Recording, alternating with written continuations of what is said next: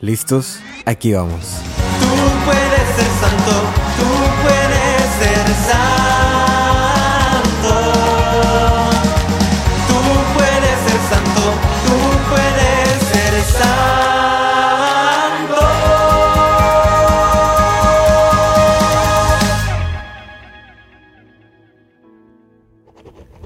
Para el discípulo más amado. ¿Tienes alguna idea de cuánto te amo? ¿Tienes alguna idea de cuánto te busco? Mi amor por ti es más grande de lo que te pudieras imaginar. Mi amor por ti no tiene fin, no tiene condiciones, no tiene límites. Desde antes de que existieras ya te amaba. Desde antes de que me conocieras ya te buscaba. En toda tu vida ahí he estado presente. En todo tu recorrido te he amado, te he esperado, te he buscado. Te amo tanto, hija mía, que envié a mi Hijo único para que diera la vida por ti, para que pudieras gozar algún día de mi compañía. Te amo tanto, Hijo mío, que te he dejado mi espíritu para estar dentro de ti. Mi espíritu vive en ti. Espero algún día que puedas verme Espero que algún día regreses a mi casa, porque lo he dado todo por ti y lo seguiré dando para que algún día vivas en comunión conmigo. En el nombre del Padre, y del Hijo, y del Espíritu Santo. Amén. Bienvenidos a este nuevo episodio de Para el Discípulo Más Amado, un programa del podcast Tú puedes ser santo. Eh, bueno, para que sepan, a partir de este domingo ya cambiamos de temporada. ¿Qué quiere decir eso? Los pasados siete domingos estábamos en el tiempo de Pascua, que en la Iglesia Católica se celebra el tiempo de Pascua, desde obviamente el día de la Pascua hasta el día de Pentecostés, y son siete domingos.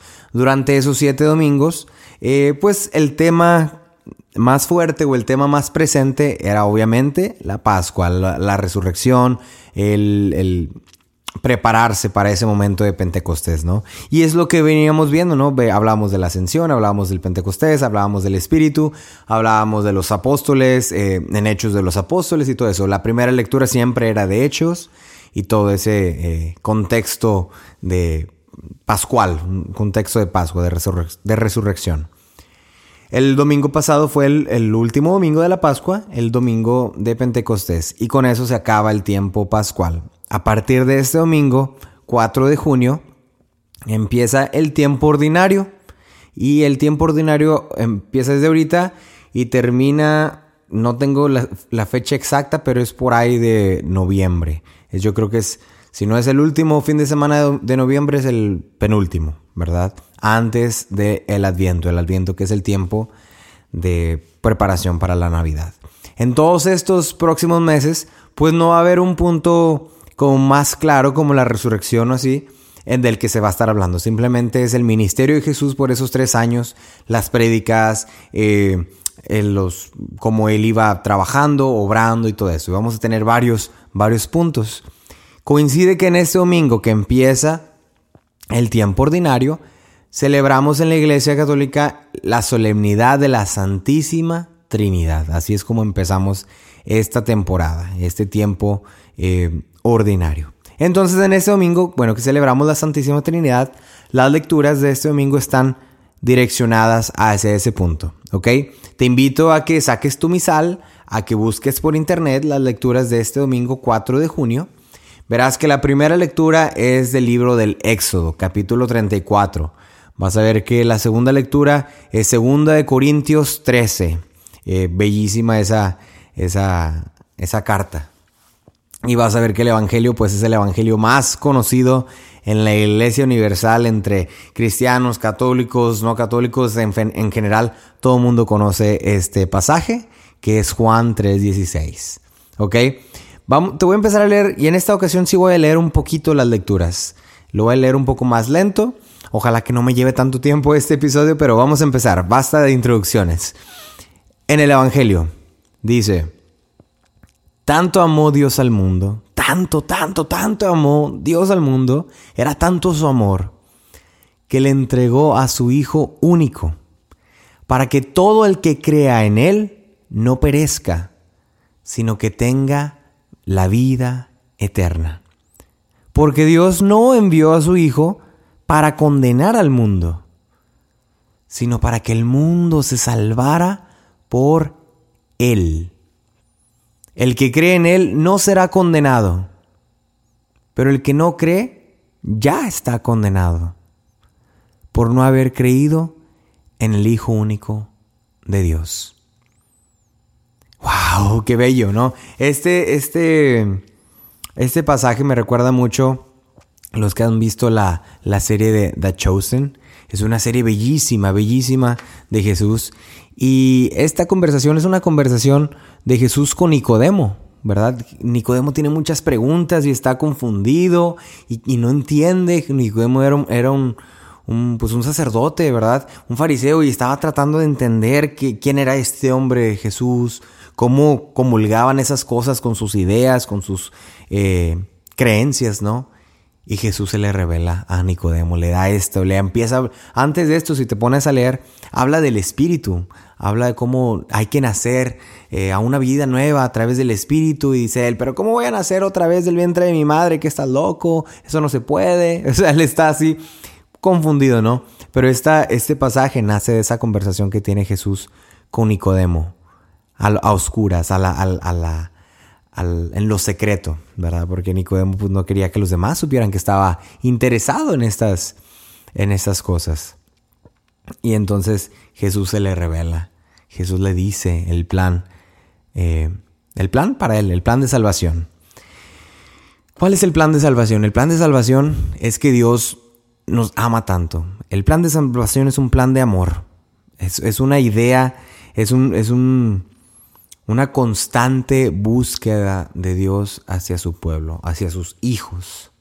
Desde el momento en el que Dios creó este bello lugar, esta tierra, este universo, Dios creó al, humano con amor, lo, lo deseaba, lo amaba en la completa extensión de la palabra. ¿Y qué pasa? Que nosotros desobedecimos a nuestro Padre a través de Adán y Eva. Adán y Eva desobedecieron al Padre y entonces ahí se rompió algo entre el Hijo, entre los hijos, nosotros, y entre el, y entre el Padre, nuestro Creador. Desde entonces estábamos separados, hemos estado, habíamos estado separados, ¿verdad? No podíamos volver al paraíso. No podemos volver a estar en unión con Él.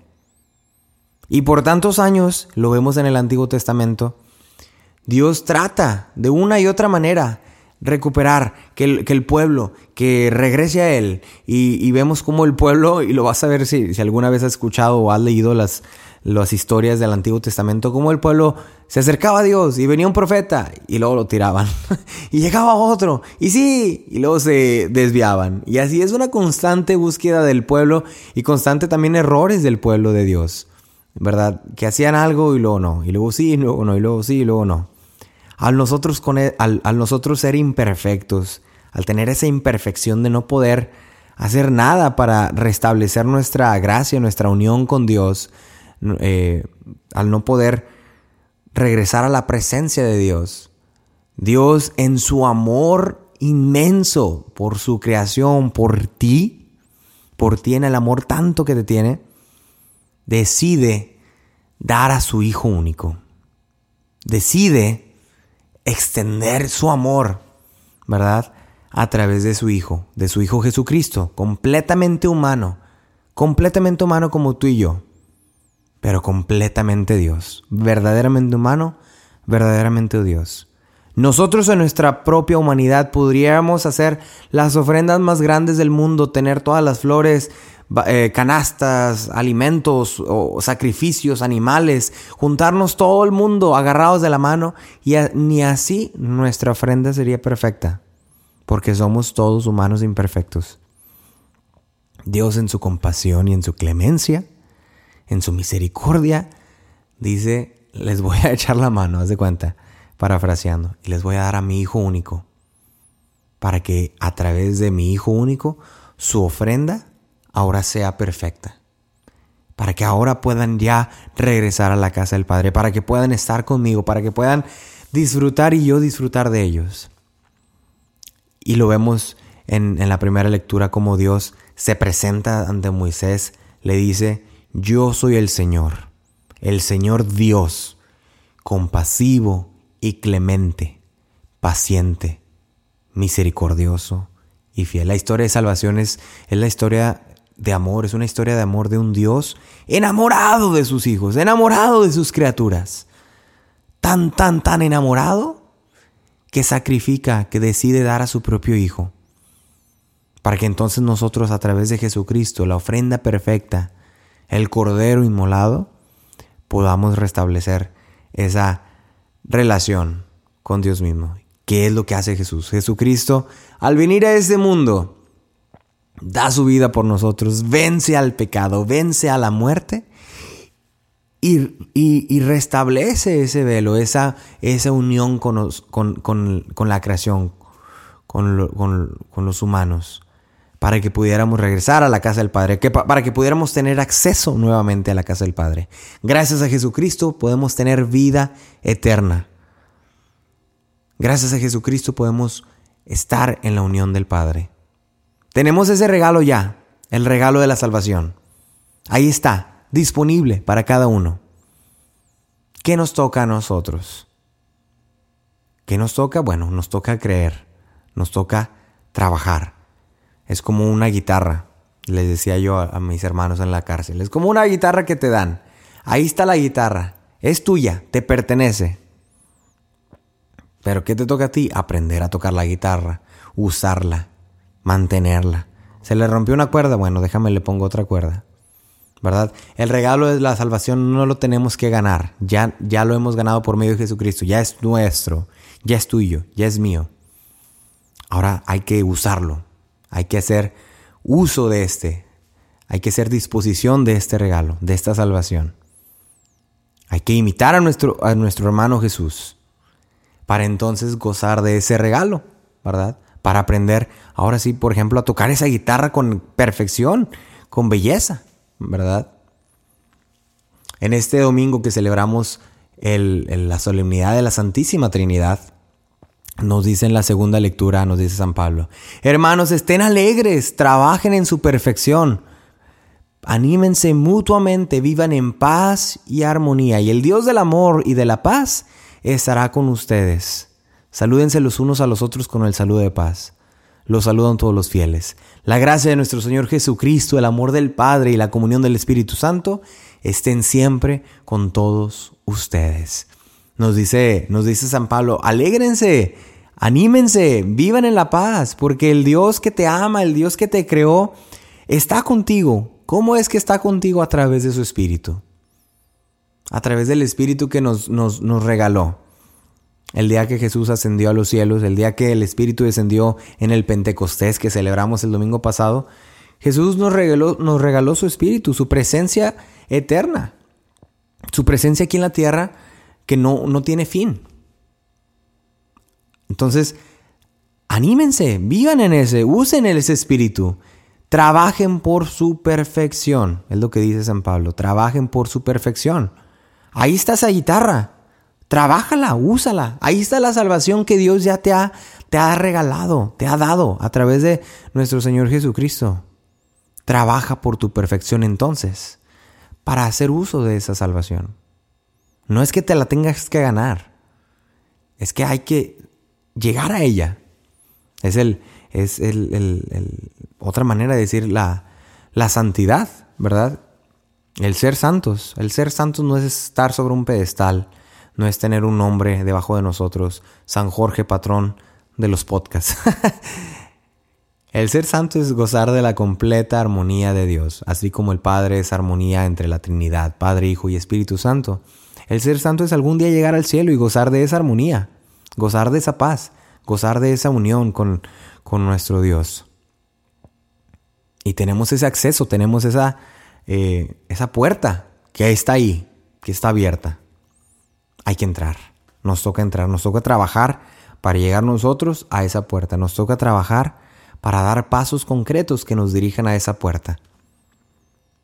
Ese es el mensaje de, esta, de este domingo de la Santísima Trinidad. Es una, que sepas que Dios te ama inmensamente. Que jamás dudes el amor que Dios tiene por ti. Jamás lo dudes. Que sepas que eres hijo de un Dios enamorado. Así.